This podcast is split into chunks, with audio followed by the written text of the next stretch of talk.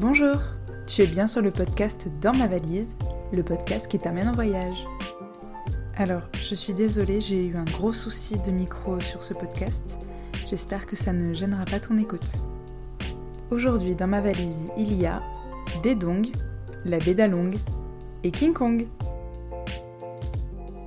Le matin du 1er avril 2013, donc euh, mon père et moi, on arrive à, l'aéroport de Chimie à 7h du matin. Il faisait euh, une chaleur étouffante. C'est la première fois que j'étais confrontée à un tel degré d'humidité. Et on va faire la queue pour euh, prendre un visa.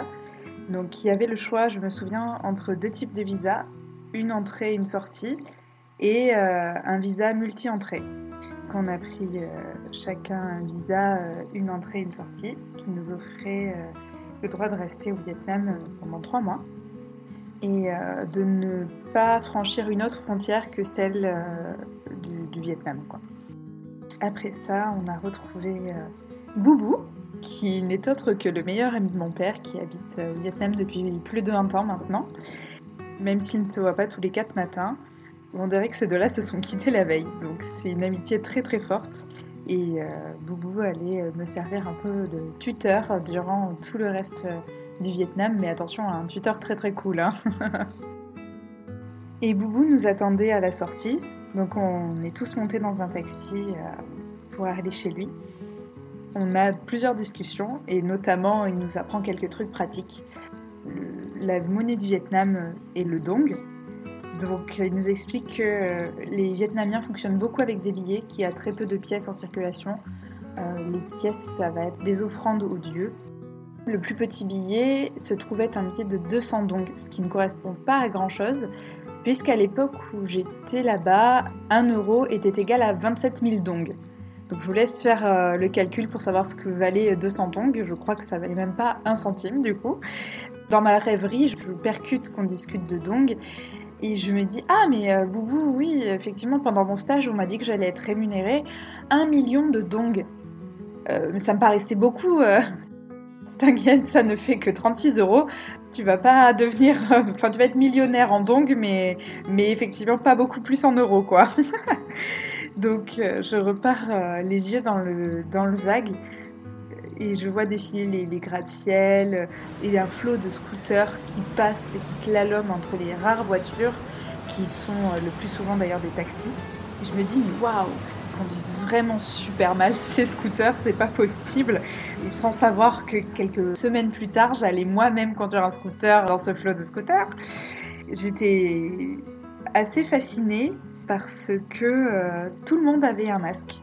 Donc aujourd'hui, ça ne surprend plus personne, mais à l'époque, tout le monde avait un masque. Et les femmes avaient euh, des gants jusqu'au coude. Vous voyez ces, gants euh, un peu style Anastasia quand elle va au bal? Bah, Toutes les femmes avaient ça.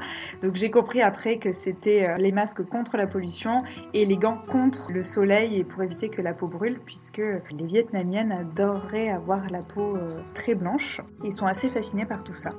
Je tourne la tête à droite, à gauche et je m'aperçois que le long des trottoirs, il y a plusieurs marchands. Et en fait, les marchands défilent au fur et à mesure que le taxi avance. Et je m'aperçois qu'en fait, euh, tout fonctionne par quartier. C'est-à-dire qu'il y a le quartier des tapis. tous les voisins vont vendre des tapis. Il y a le quartier euh, des lampes. Tous les marchands vont vendre des lampes. J'ai même vu un vendeur de cuvettes de toilettes et je me suis dit, mais c'est fou, on peut acheter vraiment n'importe quoi dans ce pays. C'est vraiment l'image la, plus marquante que j'ai eue en sortant de l'aéroport, quoi. C'était quand même quelque chose. Et l'autre image qui m'a pas mal marquée aussi, euh, je, je, me disais que les gens qui étaient sur ces scooters étaient parfois 3, 4, 5 toute une famille entière. Donc euh, le scooter était bel et bien rentabilisé, là il n'y a aucun doute. C'était vraiment une organisation quoi. Euh, trois sur le coussin, euh, un petit entre les jambes, enfin c'était dangereux, mais, mais à la fois c'était complètement oublié la dangerosité et je me suis dit mais c'est fascinant quand même. tout ce qui peut rentrer sur un scooter quoi, c'est assez fou. À peine installé chez Boubou, je me souviens qu'il était en plein déménagement et nous, on avait une semaine de vacances, mon père et moi, avant que je démarre mon stage. Mon père avait deux semaines, puisqu'après il rentrait en France. Et moi, j'avais une semaine. Donc, on a décidé d'attaquer un bout du Vietnam euh, en mode touriste. Et sur les conseils avisés de Boubou, on a débarqué à la baie d'Along. Alors il faut savoir que la baie d'Along, c'est aussi un village, le village d'Along. Et on a booké euh, un voyage pour deux jours, croisière euh, sur la baie d'Along pendant deux jours. Une fois arrivé, je me souviens au petit matin, il faisait pas très beau, c'était assez nuageux, très gris, euh, il y avait beaucoup de brouillard. Mais ça donnait un, côté très charmant à la baie d'Along. Donc on est monté sur le bateau de croisière euh, de touristes et je me souviens qu'on a vogué à travers ces rochers magnifiques que l'on voit sur les photos. Et je me disais, c'est fou, ça me fait beaucoup penser à l'image que j'ai des brumes d'Avalon et également au film King Kong avec ce côté très forêt jungle sur sur la roche, la densité de verdure qu'il y avait, euh, c'était très sauvage, euh, voilà, j'étais détendue et je me rendais pas bien compte que ma vie vietnamienne commençait. J'étais vraiment en vacances, aucun stress. Beaucoup de changements s'étaient produits en deux jours. J'arrivais, décalage horaire, on part directement en voyage. C'était pas tout à fait facile pour moi de, réaliser tout ça. Mais qu'importe, je, je prenais ce qu'il y avait à prendre. Et avec ce bateau, on a d'abord été voir la grotte de Ting Kung. J'avoue, j'ai perdu complètement euh, le peu d'accent vietnamien que j'avais pris à l'époque. Mais on va le dire en français, c'est la grotte du Palais Céleste qui fait 25 mètres de haut. Donc je peux vous dire que ça fait les mollets. On a débarqué sur la digue. On a monté les 25 mètres d'escalier, donc euh, très sympathique. Il faisait de plus en plus humide. Euh, je crois que j'avais jamais été confrontée à un tel taux d'humidité. C'était bizarre, j'avais à la fois très chaud, je transpirais en même temps il faisait pas beau quoi dans ma tête. Le, seul climat que je connaissais, c'est quand il faisait gris, il allait pleuvoir et il allait faire froid. Et là il faisait pas froid, je transpirais, mais il allait pleuvoir dans ma tête. Donc c'était vraiment un gros chamboulement euh, météorologique euh, particulier quoi. Et j'étais pas au bout de mes surprises, hein, euh, parce qu'on était qu'au mois d'avril. Spoiler alerte, je me suis pris quand même quelques semaines de mousson vietnamienne. Donc vraiment, je n'étais pas au bout de mes surprises quoi. Donc cette grotte du Palais Céleste, elle a plusieurs particularités. D'abord, elle est haute perchée. Il y a plusieurs grottes en fait sur la baie d'Along puisque c'est assez immense en fait. On n'en a vu qu'un tout petit bout. Il y a plusieurs stalagmites et stalactites. La glace et la roche forment des animaux, des personnages. Je me souviens de personnages qui semblaient danser. Je me souviens d'un lion qui était très réaliste. On a passé un très bon moment et au frais qui plus est, donc c'était tout à fait agréable. Et c'était vraiment des occupations de touristes qu'on peut faire dans les croisières. En descendant de cette grotte, Finalement, je m'aperçois que c'est pas la grotte qui m'a le plus fascinée. Une fois qu'on est remonté à bord du bateau, euh, où je me reposais sur les transats qu'il y avait sur le pont, et je vois plusieurs personnes qui s'agglutinent au loin. Euh, je décide d'aller voir, piqué par la curiosité. Et il se trouve qu'en fait, c'était plusieurs pirogues avec à bord euh, des marchandes, pour la plupart des femmes, qui proposait à la vente des bijoux, des fruits, des snacks locaux aux différents bateaux de croisière, parce qu'évidemment on n'était pas les seuls. Je me suis dit mais comment ils vont faire? Si jamais on doit acheter quelque chose Des mètres et des mètres nous séparent euh, de l'eau, comment ça va se faire tout ça?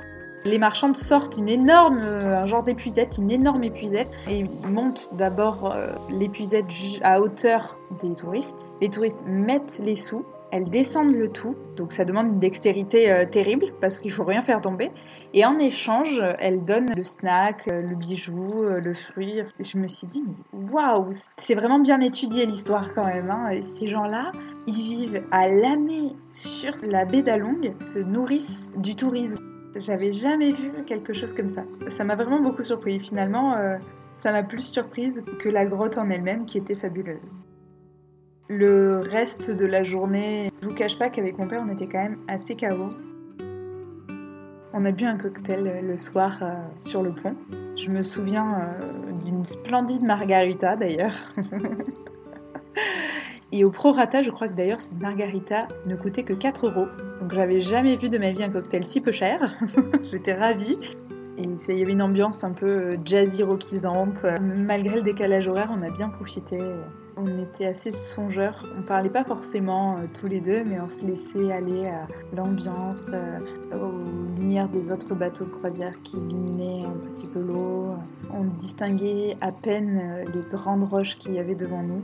Plutôt que d'aller voir le film proposé à 21h, qui était Indochine. Que je n'ai toujours pas vu d'ailleurs, eh bien on est allé se coucher.